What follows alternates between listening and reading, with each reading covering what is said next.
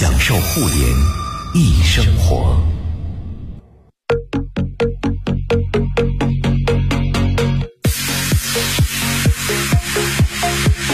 享受互联易生活，这里是联谊会，大家好，我是盛博。各位好，张琪。哎呀，我旁边这位上海这一周回来，感觉怎么样啊？觉得还没喘过气儿来呢，怎么又回到直播间了呢？有没有想念北京？在上海的时候，我觉得北京的天气特别舒服，因为它是这种干爽的一种一种一种氛围。对，上海那种小风一刮，哎呦，好冷啊！啊，冷？不会吧？现在江南还冷？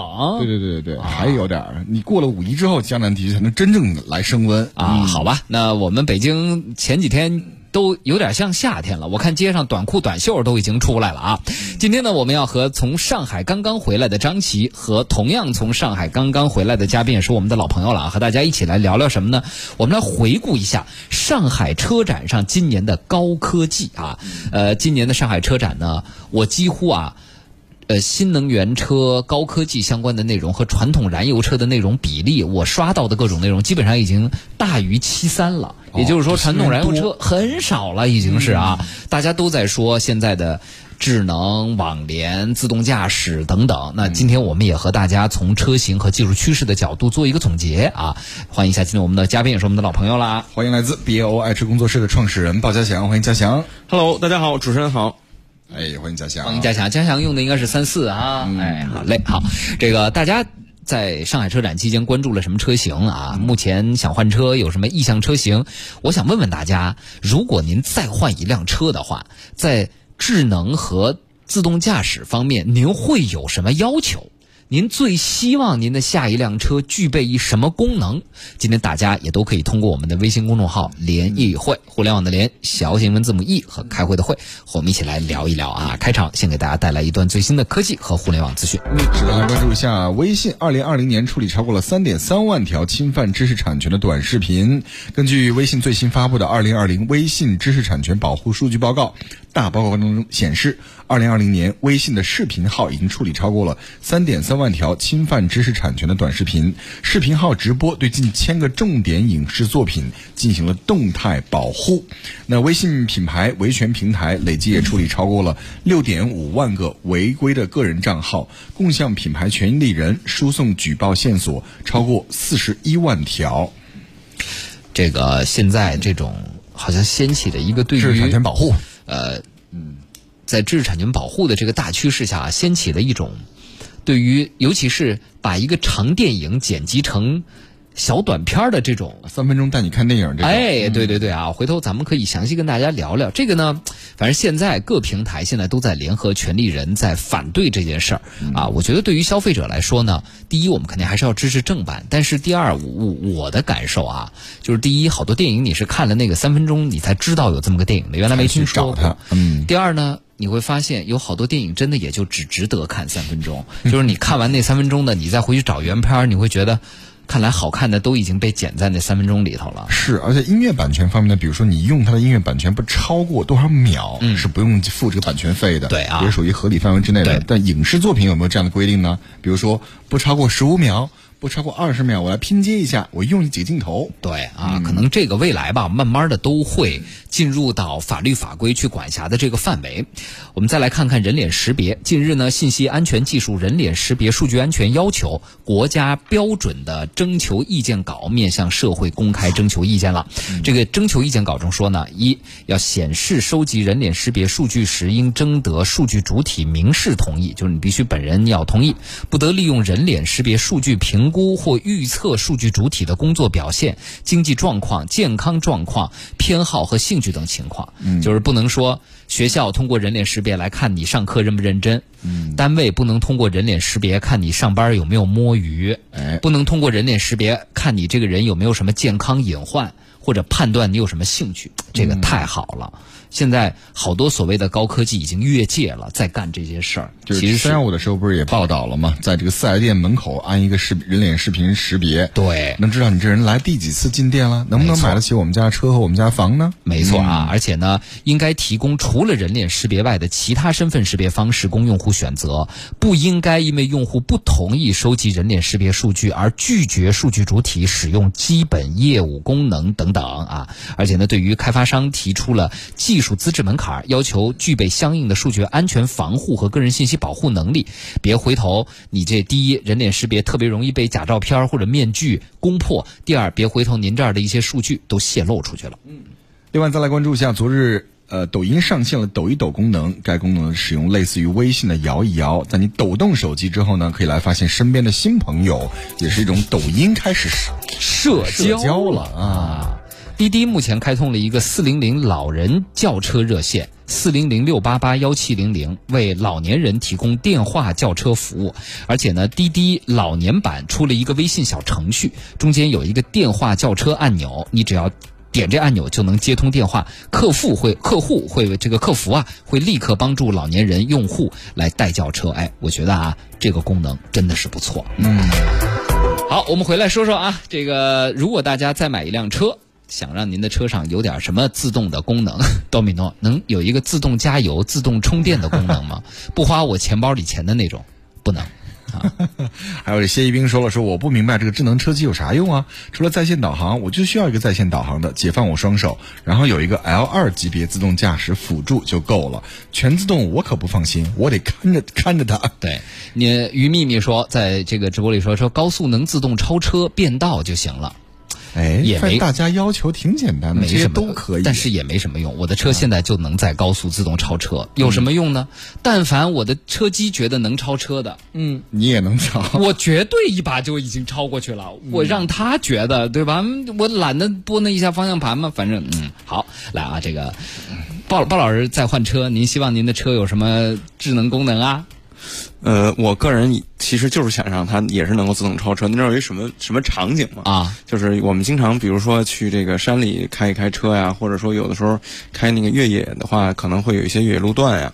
但是您会发现，这么玩完之后啊，这个人真是身心俱疲。嗯，所以呢，很多就前两天也在跟那个长城他们的那个高层在聊，他们反馈做了一个调研，就说他们车主对于他们这个车能够增加这种叫什么自动超车功能特别有好感。就是你真正玩完这个车之后，你这那个人已经身心俱疲之后，但是这个车能够接管你的驾驶，在回来的路上能够让你非常轻松。这样的话呢，其实就能够缓解很多的身心。我其实要求就这么简单就可以。但是你玩越野都那么累。累了，回来车还能帮你自动超车，你会不会人就睡过去了，对吧？对不对？您忘了，它还有一个叫什么的这个疲劳识别。嗯，如果您一睡，他就那个拿那安全带嘣儿勒你一下。对对对，提醒你一下是吧？眼距测试，包括你的这个眨眼的频率测试。嗯嗯，小眼睛人就觉得你在睡觉吗？前两天真有这样。对，因为我们有一位媒体老师啊，是也是在北京的一位主编，眼睛真的特别特别小。嗯，从侧面你拍他在开车，就跟他睡着开车似的。就我们我们有时候拿了侧面这个照片，说你到底睡着在开车吗？然后我们真的没有在睡觉 啊！你看这个，现在无论是对车外探测还是车内探测，都已经是啊各种各样的技术，现在都已经跟得上来了啊！所以呢，我们开场先问问二位在上海车展现场的二位啊，嗯，你们看下来，咱们从技术维度来看啊，无论是智能也是自动驾驶，整个上海车展给你们留下印象最深的一款车是什么？来，嘉强先来吧。对，最深的一款车呀。对，就印象最深。好难啊。对，只能一款啊，只能一款啊。嗯，那我就选那个宝马的 iX 了。这次，因为刚刚拍完哈，刚刚剪辑剪辑完，那个车一开始我们看的时候觉得，哎，也没什么呀，对吧？嗯。但是除了两个巨大的鼻孔之外啊，对对对。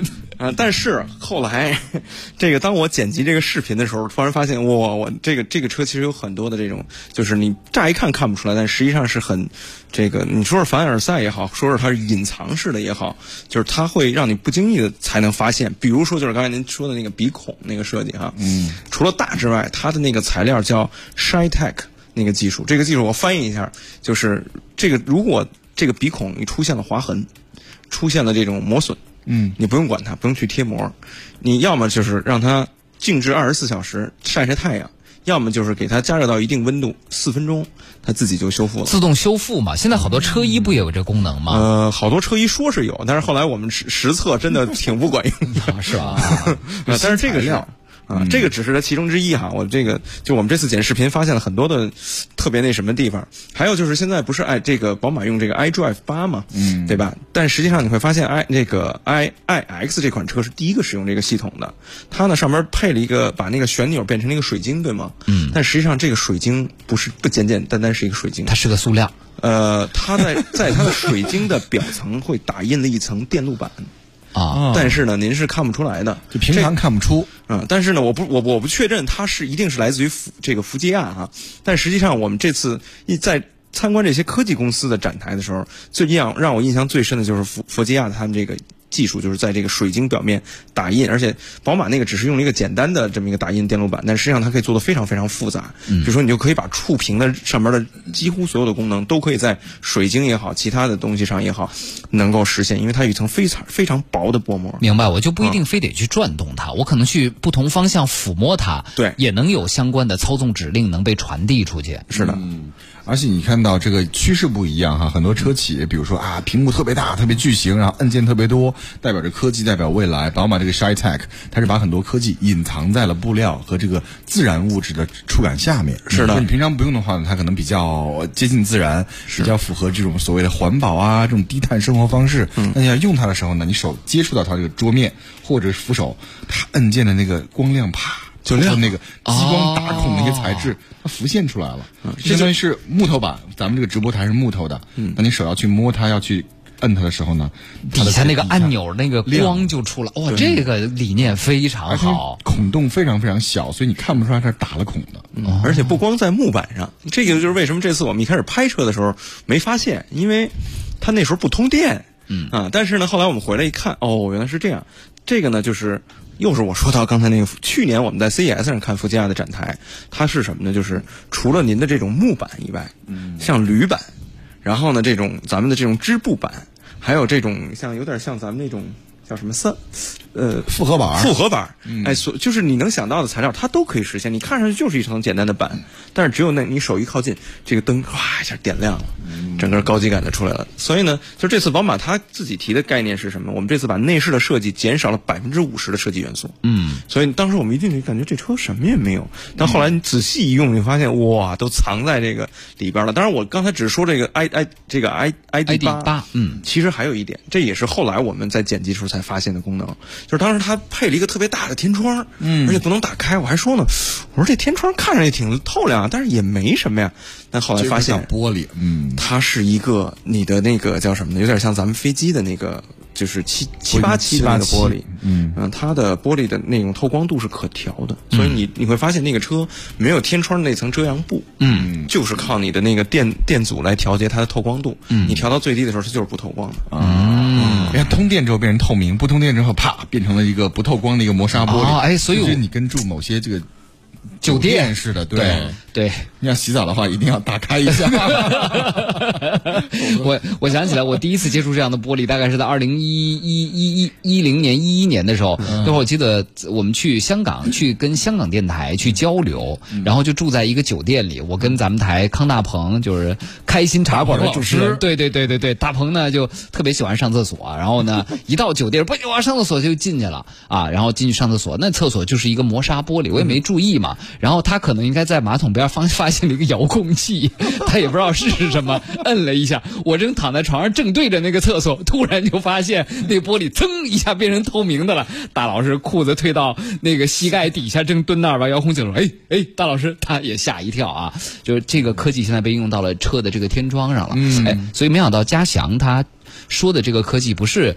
大家认知最多的什么自动驾驶什么的，而是这些，哎，我觉得有点返璞归真，有一点儿这个呃，就是呃，怎么说呢，就是有点逆科技或逆潮流的感觉，回归自然的科技的感觉，对吧？啊，棒棒棒！张琪呢？是，那我就俗一点吧，我说一些现在呃关注度非常非常高的自动驾驶，或者是叫做城市实际道路的自动驾驶情况，就是华为带来的这个鸿蒙系统第一款落地车，嗯，这个极狐的阿尔法 S，嗯。的华为 HI 版，那个名字特别特别长，因为我们没有做测试了，工程师做了测试了，有个三十分钟的视频，整个你看完之后你会发现，以前我们做过百度的 Apollo 那个自动驾驶出租车，嗯，确实是人不用操控，但是呢，你会觉得它在自动驾驶方面还是相对比较谨慎。嗯，加引号的谨慎是什么意思呢？就是慢和太磨蹭了，嗯，不能达到一个专业司机或者是这个自动驾驶的我心里的一个预期。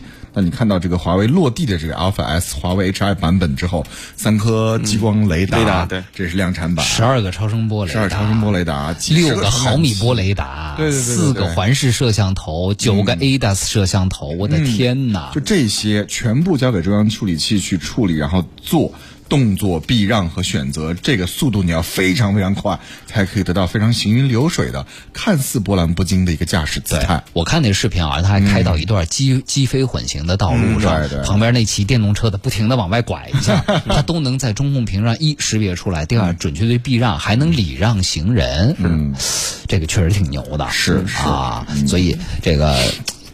看来自动驾驶应该会比我们想象的更快的来到我们的身边了吧？行业评论说，今年是中国自动驾驶的一个元年，就是最近不是老提元年嘛？哪哪年哪年是新势力的元年了？哪年哪年是自动驾驶元年了？老提元年，每年其实都有新事物到我们的整个行业当中，嗯，给我们一些惊喜。嗯，那其实说到，咱们先说对外啊，一会儿再说车内对内。就对外呢，关于视觉摄像头、关于激光雷达、关于毫米波雷达、关于这个超声波雷达，就这些都是汽车。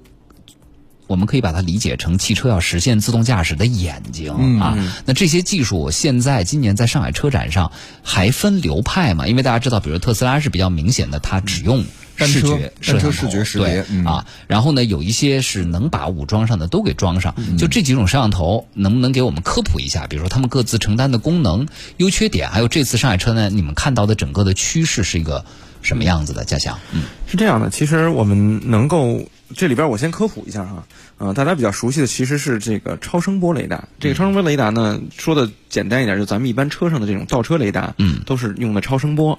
但它有一个缺点是什么？因为它的波长相对长一些，所以呢，它的探测距离相对比较短，而且呢，精度差一点。嗯啊，另外呢，再再说一种雷达呢，叫毫米波雷达。嗯，毫米波雷达呢，就是如它这个名字啊，它的波长基本是在毫米级别的。嗯，那波长短，所以它的这个探测距离相对长一点，但是也分这个短距离毫米波、中距离和长距离。长距离的话长距离的话，可能能够达到三百米甚至以上。啊，但是毫米波雷达呢也有一个问题，通常的毫米波雷达它只是一个扫一个平面，嗯它能够告诉你距离有多少。当然也有有很少一部分企业啊，这次我看华为也推了，就是什么呢？能够把这个毫米波做成一个面。嗯然后呢，这个呢就跟激光雷达有点像了，但是呢，它也还是会受材料，还有包括这个主要是材料和这个就是空气当中，比如说下雪什么的，那它可能精度也会受影响。但是它已经有一定的好，这是怎么说呢？增强了。其实最早的时候是采孚做的，它叫四 D 雷达，实际上就是把毫米波做成了一个面，但是它能够生成这种叫什么呢？这种画面感有。嗯嗯，但是呢，它还是有有有很大的这种局限性。呃，激光雷达呢，就是如大家所说的这种，它实际上就是发射出来这个怎么说呢？激光。然后呢，再通过你的这个接收器来接收反射回来的激光，这样的话呢，它的精度，第一个是激光，它的投射距离非常远，你可以达到七百米左右，那最远的哈。当然它也有这种中短距离的。那第一，它的距离很远；第二呢，它受这种雨天、雪天的干扰相对小一点，特别是这种夜间。为什么很多时候大家不愿意让这个是这个是就是纯摄像头的这个方案去做这种自动驾驶的，尤其是 L 四或 L 五级，就是因为。如果咱们大家玩摄影的话，就很明显。如果你的光圈有变化的话，其实光圈的大小就意味着你的进光量的多少。光圈你稍微变大一点，你的景深就很浅。那这样的话，其实放在摄像头上是一样的。你的进光量变少了以后，你对于这个这个物体的这叫什么呢？就是立体的距离感就会很差。嗯，所以呢，这这就是前两天我们在跟一个。这个主机厂专门做自动驾驶研发的工程师也在聊，说为什么最近特斯拉有那么多事儿啊？咱不说特斯拉的问题，但是呢，他会他们会发现特斯拉的横向的这种精度非常高，但是它纵向的自动驾驶的控制力和这个精度就不行。核心还是在于它的这个摄像头的方案，嗯，因为你是尤其是纵向的话，它对你的这种叫什么呢？距离感非常要求非常高，因为就横向的话，你无非四条车道有多少米，对吧？但是你纵向的话，那至少是百米到几百米，而且纵向这种实时是在景深上有变化的，是的，对吧？是的，而且横向这种平面移动还不一样。是，而且现在摄像头的技术其实也没有那么发达，所以呢，它就是你稍微比如说有一朵云，都可能让这个摄像头识别失效。嗯，所以呢，如果你的自动驾驶只是一个叫什么以摄像头为方案的话，真的稍微就是在 L 四这个级别是非常。不靠谱的，这是我个人的观点啊，仅代表个人观点。但是这次车展上，我们还是能够看到有一些企业是以这种叫什么呢？就是以这个摄像头为主要方案。但是人家的思路是什么呢？我一个摄像头不行，我可以多加几个不同的摄像头。嗯，我可以把摄像头变成跟人眼一样，是吧？对，我等于多了几重验证。然后呢，互为冗余备份嘛。啊，对。然后呢，我可以有这种长焦的。鱼眼的，然后再加一个中距离的，然后我的这种光圈我也可设可以设置成不同进光量的，嗯，这么着呢也是一种思路，所以我觉得不不存在好坏，但确实存在流派。嗯，在我们国家其实主推的是 V2X，整个的这个车路协同，对，就是未来的很多信号是靠。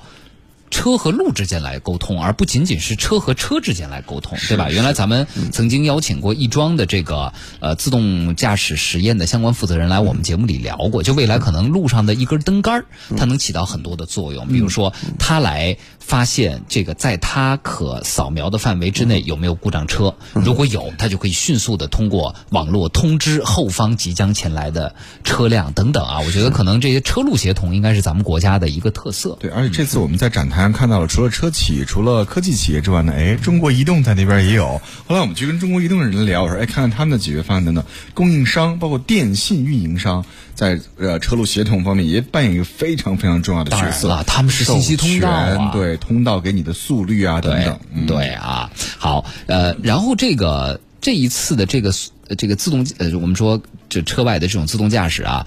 这么多探头，这么多传感器，所以对算力的要求应该就特别的高了。是的啊，我们上周你们不在的时候，我们聊过一个芯片短缺的这个问题啊，因为其实芯片能力跟算力是有直接关系的。是那现在目前来看，就咱们这些，包括像大疆、华为，包括地平线、采孚这种提供这些技术的厂家，他们再往后推一步，在算力上是不是基本上也还是那几家，英伟达什么的在给他们提供算力呢？嗯，我觉得这次其实华为是一个异军突起的这么一个感觉。之前他推了两个方案，都是叫我印象中叫 MDC 吧。然后他的那个这次又推了一个更大算力的版本，我记得应该是四百四百四百 TOPS 四百 TOPS。然后呢，他现在的就是咱们只是说单颗芯片的算力，他这次我们在展台上跟他的工程师交流，他们已经可以做这种叫什么一千 TOPS 以上的方案了。啊，所以呢，就是说，呃，如果说有这么大的这么一个传感器的数据量的话，基本上现在业界共识至少还是要一千 TOPS。嗯，如果尤其是做 L 四或 L 五的话，你可以把 TOPS 给大家解释一下啊，它是算力单位，嗯，啊，是每秒十万一次的这个计算计算次数。现在能做这个的厂家有有几个？高通。高通没问题，英伟达没问题，英伟达没问题，然后呢，华为没问题，嗯，地平线也没问题。其实能做的挺多的，包括那个特斯拉自己也在做，嗯啊，只不过呢，就是说它的有呃，比如说像英伟达，它做的通用性就比较好。比如说我能用，特斯拉也能用，那谁谁谁都能用。像特斯拉他们做的呢，就是针对性比较好，针对自己的这种功能，嗯，那可能它更更做的更专一一些，嗯嗯。但是华为的话呢，就是针对华为自己的这套，尤其是跟它的鸿蒙系统组合方案，其实配套比较好。嗯，这回我。我一个挺感兴趣的厂家，你们去看了吗？大疆，因为大疆。原来就是无人机领域的绝对的全球市场占有第一名，这回说它也出了一个类似于像鸿蒙那种，就是一一套系统，就是智能驾驶和包括智能泊车等等在内的一个解决方案，对吧？对，它有一个解决方案，而且这次其实它跟小鹏签署了一个合作，就在小鹏的那个 P 五上面会搭载它的激光雷达，然后呢也会用一部分它的方案。嗯，大疆一一直是其实是在这个视觉识别这块有很强的这个实力，然后呢这次它有一个方案。嗯，但是我个人只是个人的观点哈，我觉得其实大呃大疆在这里还是一个新玩家，我只能这么讲。嗯嗯，他可能跟因为华为确实储备的时间，我们知道华为储备的时间很久了，至少十年以上。嗯，对，因为这个整个产业链当中还有这些一级梯队 Tier One 的一些供应商，像大陆集团，嗯，他们早就开始研发，比如说固态雷达呀，或半固态雷达呀、点阵云啊这些东西，来，应对自动驾驶的算法跟识别。嗯，就是爸爸的爸爸们呗。对对对对对，就是后台的那些真正的供应链。最上游的这些企业，包括像呃刚刚说到的大陆集团，还有博士，博士肯定也今年有什么新的东西吗？博士的展有主要是在底盘稳定性方面和自动驾驶？是比如说这个前两天特斯又是特斯拉的事儿啊，那个不是 iBoost 嘛，对吧？嗯但是这次博士推出了一个 iBoost 二代。啊，然后这个也是比较先进的。另外呢，他们在叫什么呢？其实，呃，大家都知道，这个就是车辆是需要现在越来越多的车是需要软件来驱动的啊。然后呢，这次呢，就是特斯拉他他们当时做的比较厉害的一个点是是把这个叫电子电气架构集成在了三个计算单元，嗯但等于你所有的程序都要围绕着这个叫什么？它的三个计算单元开开放的 API 接口来做。但是实际上这次博士等于做了一个类似的东西。这样的话呢，你可以让原有的这种叫什么呢？普通的零部件供应商也可以兼容我这个方案。原来其实有一套方案叫叫 Auto ASR 啊，但是呢，现在这个东西等于大陆做的更简化了一些，然后让大家更容易接受了一些。等于我给你做，他做什么呢？做的是这种标准和框架类的东西。嗯，所以呢，我给你定好标准，大家来做。其实这个东西是影响的意义更深远一点，就相当于他又做了一个 Windows 一样。然后呢，大家之前都在还在开发嘛，对，嗯啊。就是大家，我做了一个体系，就做了一个系统，大家来开发软件吧。对对对在我的系统里边啊。谢一冰说：“我一直不明白智能车机有啥用？除了在线导航，我就需要一个在线导航，解放我的手机，然后有个 L 二级别的自动驾驶就够了。全自动我可不放心，我必须得看着它。啊还有 Domino 说，这个我现在开的是电车，高科技别添加了，现在已经有这个 L 二啊，各种辅助啊，够用了。加强一下充电速度吧，这才是电车发展的基础啊。嗯，今年在上海车展上，我们看到好几款车型都是十五分钟能充大约行驶两百公里这样的一个充电速率。嗯，嗯，就作为临时补电来说够了。十五分钟两百公里。对，十五分钟或十分钟两百公里，EQS 不是说它充十五分钟能开三百公里吗这？是一个非常理想的状况。嗯，像保时捷那八百伏高压充电，到现在北京没有一家能实现的。嗯嗯，呃，牛奶唱歌说：“我希望车上的智能功能能可选，比如说我选的时候能减掉点什么吗？真不想各种行踪都被盯着啊！呃，我们下边儿呢来聊聊车里边的东西啊，就是所谓的。”智能座舱在今年的上海车展上已经进化到哪一步了？我们现在坐在车里的驾驶员有哪些是大家觉得真的能锦上添呃能能雪中送炭的？有哪些只是锦上添花，甚至是就是虚不虚头虚头虚脑的营销。对，就是个噱头，没什么用的啊！大家今天也可以跟我们继续来聊聊啊！欢迎大家发到我们的微信公众平台“联谊会”，大家来说说，如果您再换车，希望在智能产品上出现，就车的这个智能驾驶和各种所谓的智能功能上出现点什么您自己喜欢的、想要的功能。嗯，嗯，来，接下来我们关注一则啊、资讯。资讯。龙湖地产的信息，龙湖地产倾力打造空港别墅区云和宴。呃，它坐落在顺义首都机场东侧，建筑面积十四点六万平方米，三千平米生态草坪绿化，二百六十平米独家定制儿童乐园，容积率低至一点六啊。在四月二十九号下午的两点呢，北京交通广播的易直播和官方微博，呃，会有现场的看房活动，大家参与直播互动会有惊喜，大家可以去观龙湖看云和啊。那这个呃龙湖云和宴的预售证号，经房售正字二零二一三十五号。好，我们进段广告，回来和大家接着聊。联谊会，享受互联易生，享受互联易生活。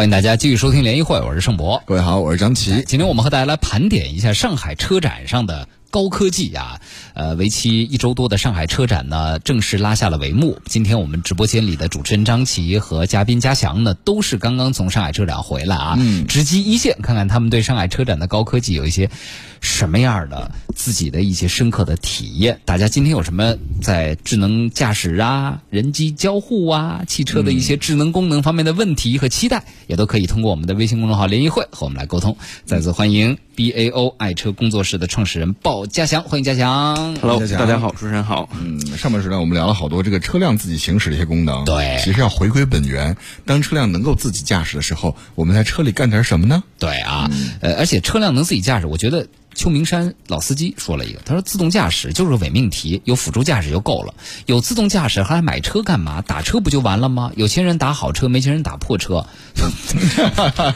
这个自动驾驶 自动驾驶发展的终极嗯。就是没有人会买自己的车了。对对，二零二五年我们国家商用车先开始来推行自动驾驶，对这个时间点国家已经规定到那儿了。对，就是那个时候，就是你只是需要一个把你从 A 地运到 B 地的座舱而已，你就不存在。那个时候开车就跟现在。有人给你打电话，先生你要养匹马吗？就是它变成一种奢侈运动。你可能像张琪的车库里停着一辆九幺幺啊，然后呢还是还是什么怀旧经典版的，那个都要花大价钱去保养。然后北京专门有地方给还愿意开车的人去玩儿，这已经成一种奢侈的运动了。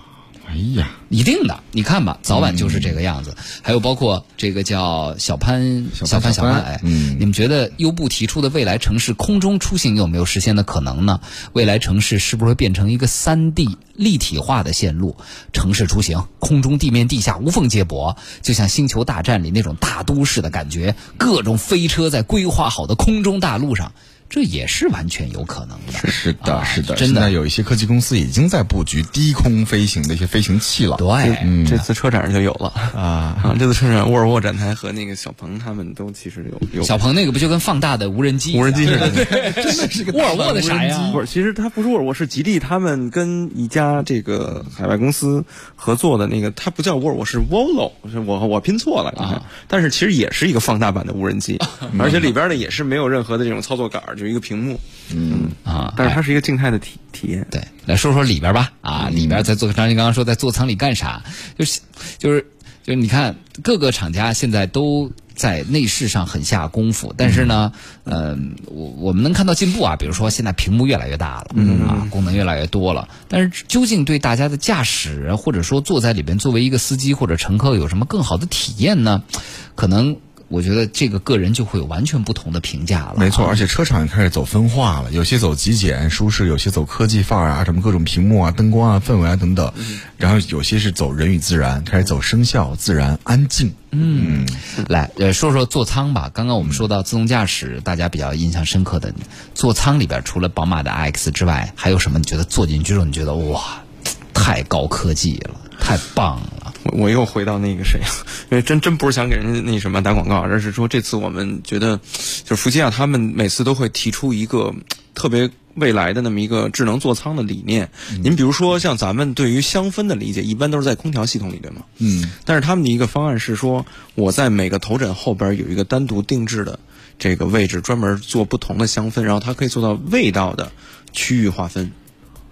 等于就是说我，比如说我喜欢咖啡味儿的，您喜欢香草味儿的，嗯。那我背后的头枕就是可以给你释放这样的这个香氛，然后，它不会混到一起吗？车里那么小的空间，还有空调的扰动，它好像是和它的空调系统绑定，因为它的这个头枕后边就是一个单独的这么一个、啊这个气流系统。那还好。比如说我喜欢韭菜味儿的，张琪不喜欢我喜欢鸡蛋灌饼味儿的，回头刚开始还行，开着十分钟车，我那韭菜味儿飘过去了。味儿了。我们当时就问他这个问题，他说这个事儿是可以通过气流来这个来控制控制的。啊哎，刚好还有一个品牌，它就带来的是这个每个人每一个驾驶位或者是乘坐位都是一个独立的感官区域，你有你自己的屏幕，你有你自己的声学系统。是你来看电影的话呢，或者你来进行一个什么交互啊等等，打远程视频电话、开视频会议，不会影响到其他的人。你看的屏幕，旁边人在看，是黑的，它是有一个明白类似于隐私隐私屏幕似的没错啊没错，就各自有一个各自相对的一个区间，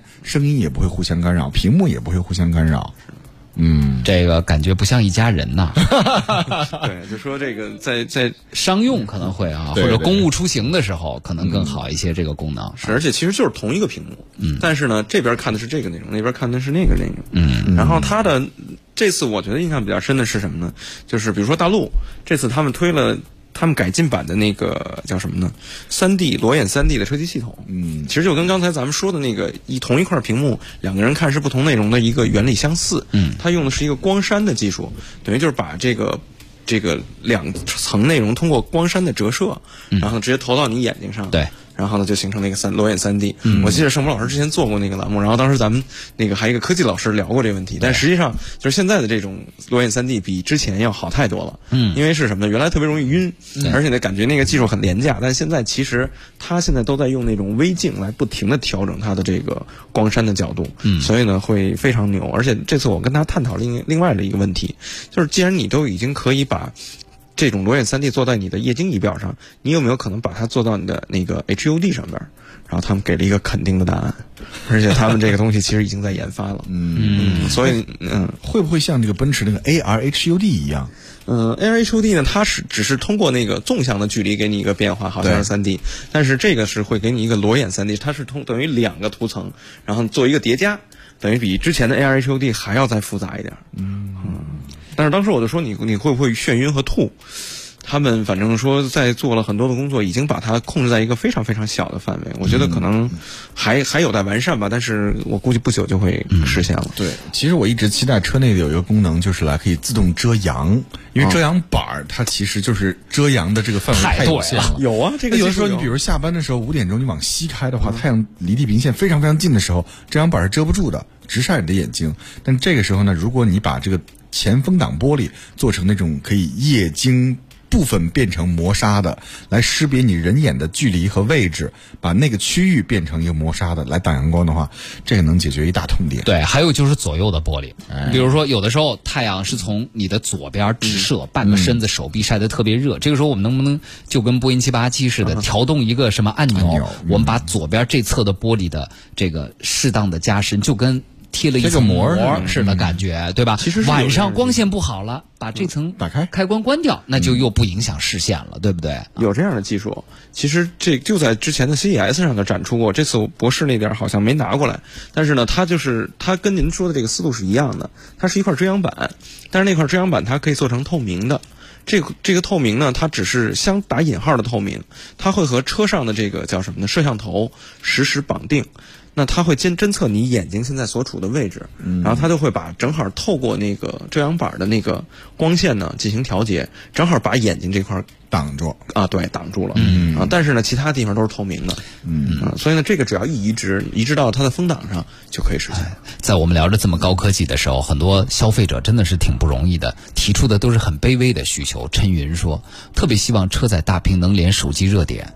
我买的第四代胜达。只能买流量，不能连手机热点。卖车送了三个月没了，目前只能花钱买了。你说消费者多卑微？就是你们说的这些我都不指着，你能让我稍微便宜点用个流量吗？嗯，那厂家就指着这个挣你钱呢。嗯，对对，你豪华品牌，你车价贵嘛，他把算到车价里面，给你三年免费。像这种啊亲民一点的品牌的话呢，就得自己花钱了。对啊。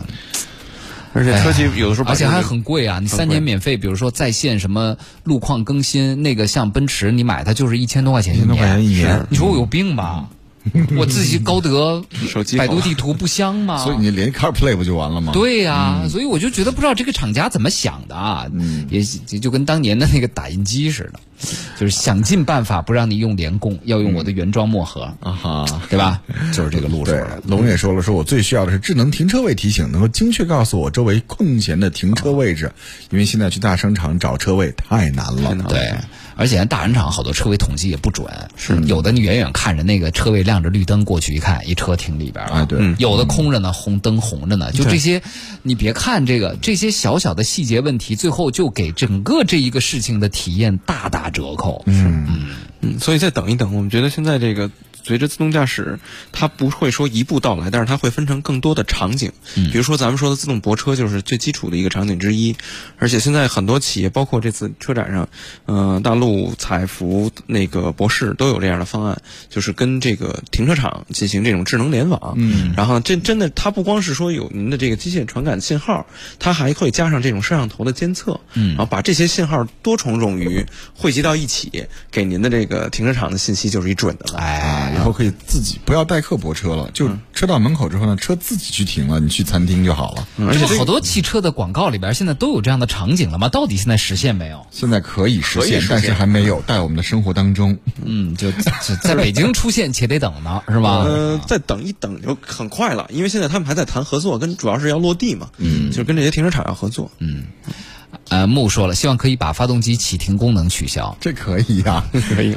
那消费者，你看要提的要求多简单，就是刷一个系统就行了，刷可以刷出来。就是好多人现在上车第一件事关两个东西，嗯，第一个关发动机自己停，第二个关车道偏离辅助。嗯，对，就是大家都受不了。一个是那个一下一下的啊，第二个是车道偏离辅助，它会吓人。有的时候你可能忘了打转向灯，当然我们说转向一定要打转向灯，但是它夺权的那个方式有的时候可能太过激进，是。的所以很多消费者他害怕，吓一跳。是，尤其是遇到紧急情况，你可能要紧急变线掰出去，对。啊，结果他突然又给你掰回来了。对，那是挺挺可怕的事情了啊。好，我们再进一小段广告，回来呢，我们继续来说一说啊，这个车内座舱的智能助理。我想问问大家，有多少人用自己品牌的智能助理去交流？订过餐吗？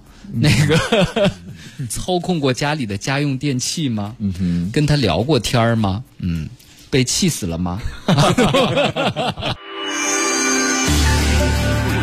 联谊会，享受互联易生活，享受互联一生活。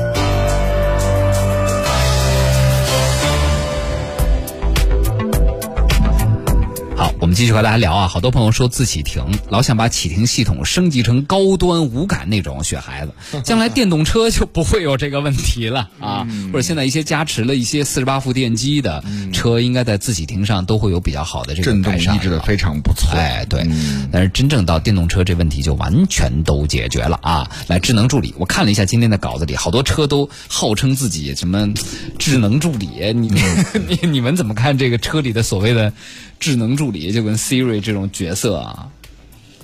下放权限还是太少，他学习的时间太少，积累的太少，就跟一个孩子似的。嗯，你得通过几年的学习或者大量数据学习之后呢，他才变成一个聪明的孩子。你还不够被他气死呢是吧对对对对对，因为他现在太太一板一眼了，所以还不够智能。嗯嗯，是的，尤其是我特别同意您这个观点，但是很多时候它也挺好用的。比如说啊，有一些企业就不点名了，它可以把权限开放多一些，包括这种驾驶模式，包括这个叫什么呢？车辆的一些调整。